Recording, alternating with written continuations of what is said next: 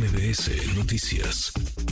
Yo le agradezco mucho, me da mucho gusto recibir acá en cabina a Renata Turren, Renata que está coordinando el enlace con sectores académicos en el equipo de Claudia Sheinbaum. Qué gusto Renata, ¿cómo te va? Hola querido Manuel, un gusto estar contigo y con tu audiencia. Gracias, muchas gracias por venir a platicar esta tarde con, con nosotros pues es una chamba en general, ¿no? La campaña, el tema político, electoral, tú lo conoces muy bien porque tú has hecho campaña, eh, eres una mujer además muy echada para adelante, pero vaya que ya el detalle fino de irte vinculando con distintos sectores, pues tiene, tiene su chiste, porque es ir escuchando primero y después construyendo a partir de esas escuchas un proyecto, una propuesta que permanezca, digamos, eh, dentro de los parámetros de lo que Claudia Sheinbaum piensa, de lo que ha hecho y de lo que me imagino buscará ofrecer al, electorado. ¿Cómo te agarra esta nueva chamba, Renata? Totalmente. Bueno, eh, empiezo diciendo que ya había mucho trabajo realizado. Ya había el equipo de Claudia Sheinbaum, ya había tenido acercamiento. Existe esta red nacional de ciencia y tecnología que apoya a Claudia Sheinbaum.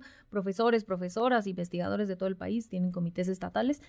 Eh, y un poco mi trabajo es tratar de ser, eh, yo le llamo como un resistol de las cosas que ya se estaban haciendo. Uno es esta, este, estos comités de ciencia y academia, otro, por supuesto, el trabajo que hace eh, del equipo de diálogos por la transformación, que encabeza o que dirige Juan Ramón de la Fuente, eh, un poco ese vínculo entre el, equipo de diálogos por la transformación y el equipo político de, la pre-campaña de Claudia Sheinbaum.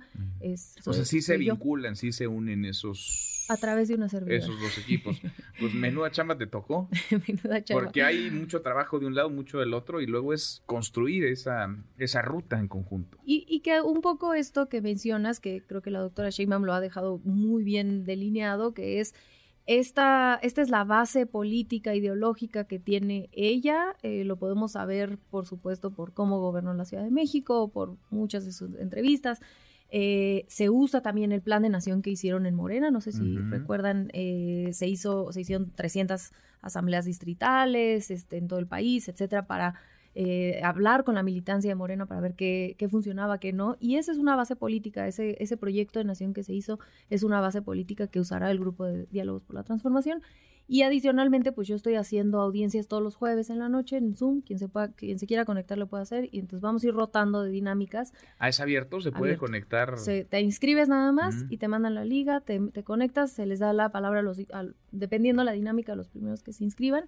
Eh, y yo voy a sistematizar la, bueno, mi equipo y yo vamos a, a, sistematizar la información para que llegue a la mesa de quien está construyendo este proyecto de nación.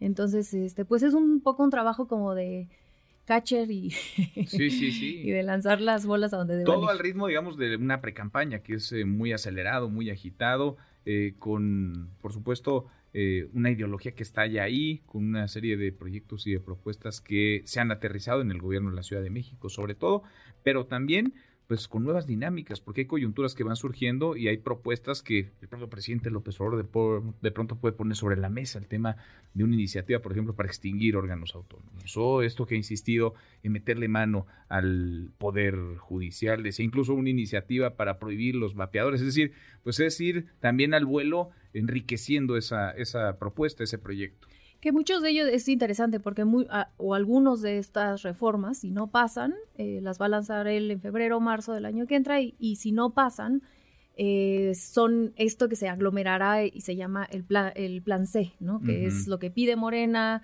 o digamos la propuesta de Morena es eh, ganar las elecciones, no solamente el Ejecutivo, sino dos terceras partes del, del Poder Legislativo para poder pasar estas reformas.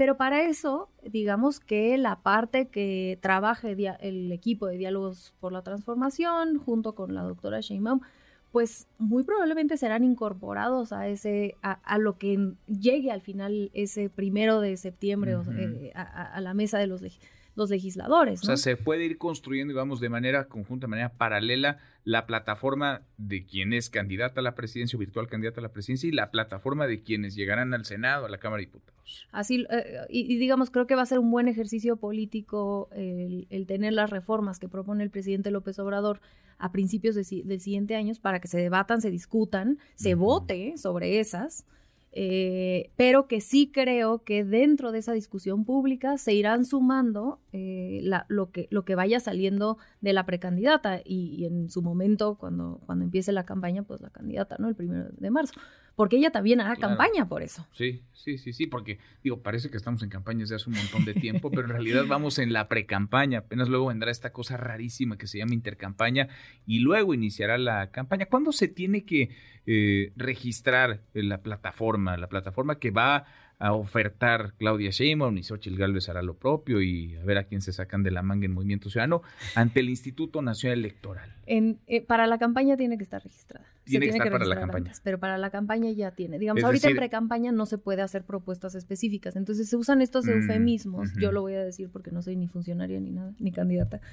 Eh, que es como sueño con, o el lado de Xochitl Gálvez, no me acuerdo, anhelo, no me acuerdo qué, palabra usan, porque no se puede decir propongo qué. Mm, Entonces es un poco, que a mí la verdad me parece que es un buen momento porque creo que de todos lados, eh, sociedad civil, todos los partidos políticos estamos de acuerdo que muchas de nuestras leyes electorales son ridículas. Entonces que ojalá que parte de lo que se incluya en esa reforma electoral que ya anunció el presidente que va a mandar, eh, pues se aborden estas cosas que son eh, digamos, si tenemos que tener seis meses de campaña o así se decide, pues está bien, pero que sea campaña, ¿no? Sería interesante también ver ese acuerdo. No sé si seis meses, digo, en Estados Unidos las campañas son larguísimas, no, no sé, es una discusión interesante en donde creo que tenemos muchísimas más coincidencias de todos los lados pues sí. que diferencias. Pues sí, sin duda, yo creo que los ciudadanos estarían de acuerdo con muchas de esas ideas para recortar o hacer más atractivas por lo menos las campañas o con menos simulación que llamemos a las cosas eh, por su nombre. Entonces es una etapa esta de escuchar mucho, de nutrir el, proyecto y luego cómo lo vas a aterrizar, cómo lo vas a ir bajando, cómo esto se va a convertir ya en una, en una propuesta, Renata. Tota, eso eh, me gustaría nada más subrayarlo, es esta etapa para mí va a ser de aquí hasta,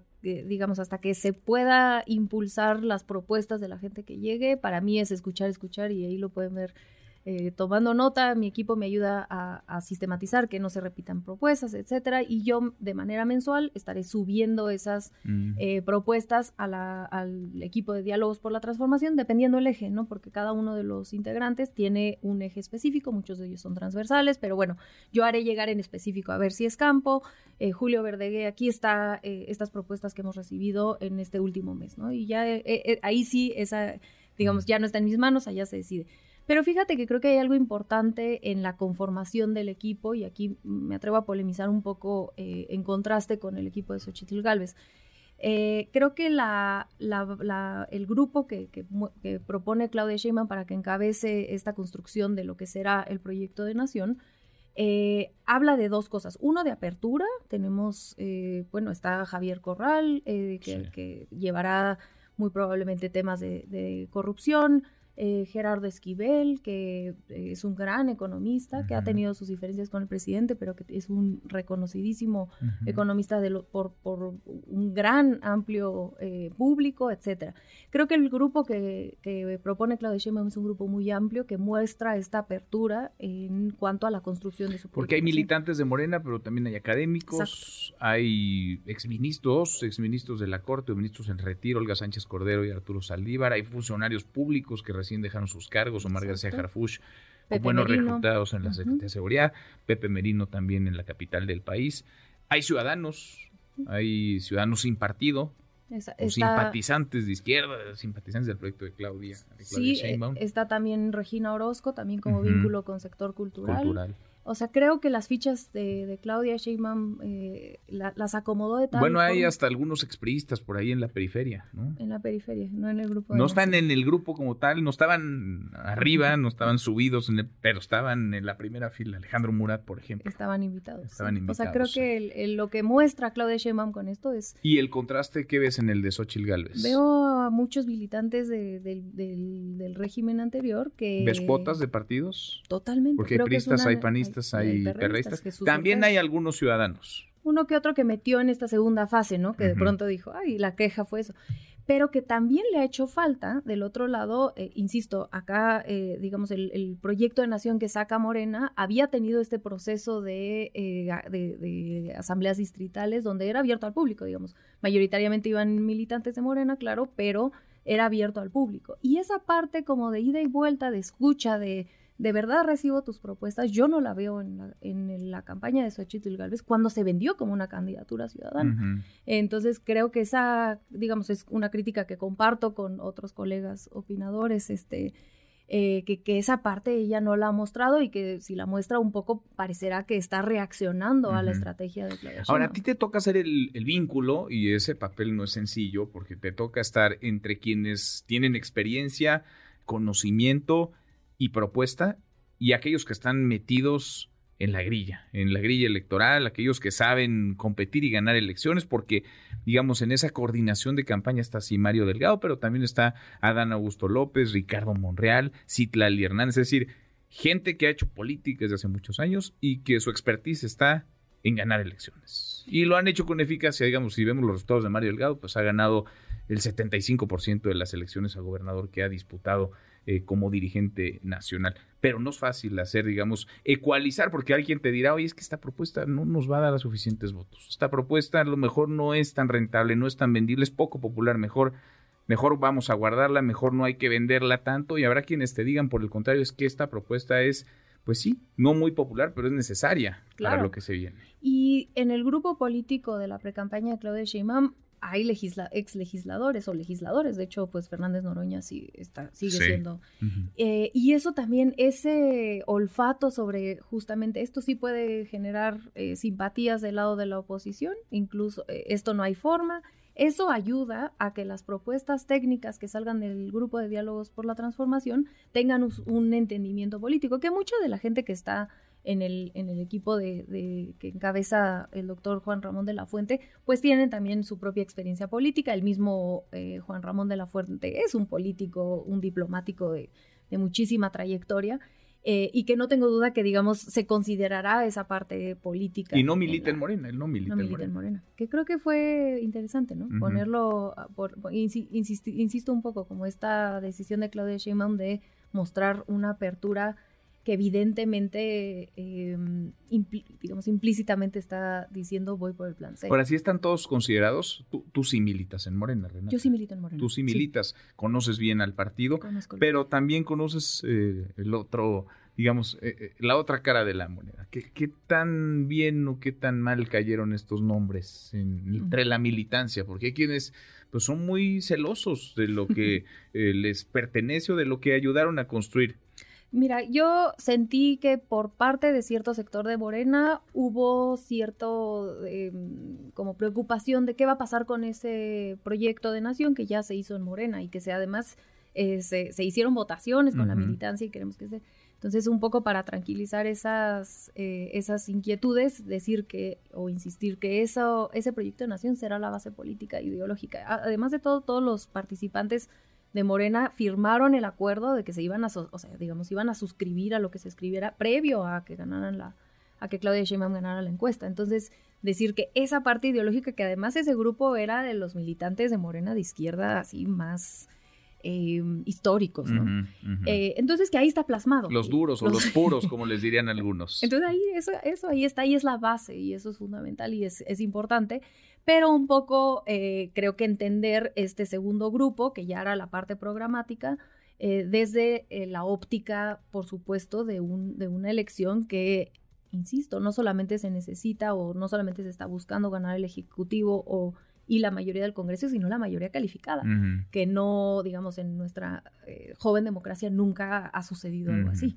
Ahora, tú eres, pues eres joven, eres mujer, Renata, estoy platicando con Renata Turrent, ¿Es esa también una señal, un mensaje de Claudia Sheinbaum de por dónde y de con quién construir lo que podría ocurrir si ella gana la presidencia en 2024? Sí lo creo así, sí, sí lo veo. Eh, creo que precisamente mi posición eh, con sectores académicos, el mensaje que se manda y que además es una de mis prioridades, es que los jóvenes estén incluidos, eh, que las propuestas de la gente joven esté incluida y no solamente se quede en cierto círculo que es de élite de la academia que eh, históricamente han llegado a esos lugares eh, políticos de poder eh, y, que por supuesto, digamos, no, no, es que sea excluyente, simplemente que se incluyan las voces de gente más joven que está entrando a la academia, que está empezando, incluso de estudiantes.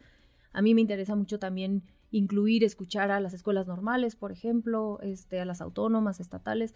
Entonces creo que la, la señal de poner un enlace de una mujer más o menos joven, no, 37 muy años. Súper joven. ¿eh? sí, soy Somos contemporáneos. Somos de los 80. Así es. sí. Eh, sí. es una señal. Y es otra señal además haber mandado, haber puesto a dos enlaces, uno académico con su servidora y otro eh, a cultura con Regina Orozco dentro de su equipo de campaña. Es eso a dos sectores que claramente Claudia Sheinbaum tiene interés particular en en hablarle y acercarse, porque es cierto que parte de esos sectores se han ido alejando de la 4T durante este sexenio. Pues es un trabajo que será demandante, muy demandante, me imagino, retador, pero me imagino también muy satisfactorio, si es que se logra bajar, se logra aterrizar esas ideas, esas propuestas en un proyecto de nación y si gana Claudia Sheinbaum en un proyecto de gobierno. Vamos platicando en el camino, Renata. Como siempre, te agradezco mucho. Siempre que me invites aquí estaré con muchísimo gusto. Gracias, por el espacio. Renata es Renata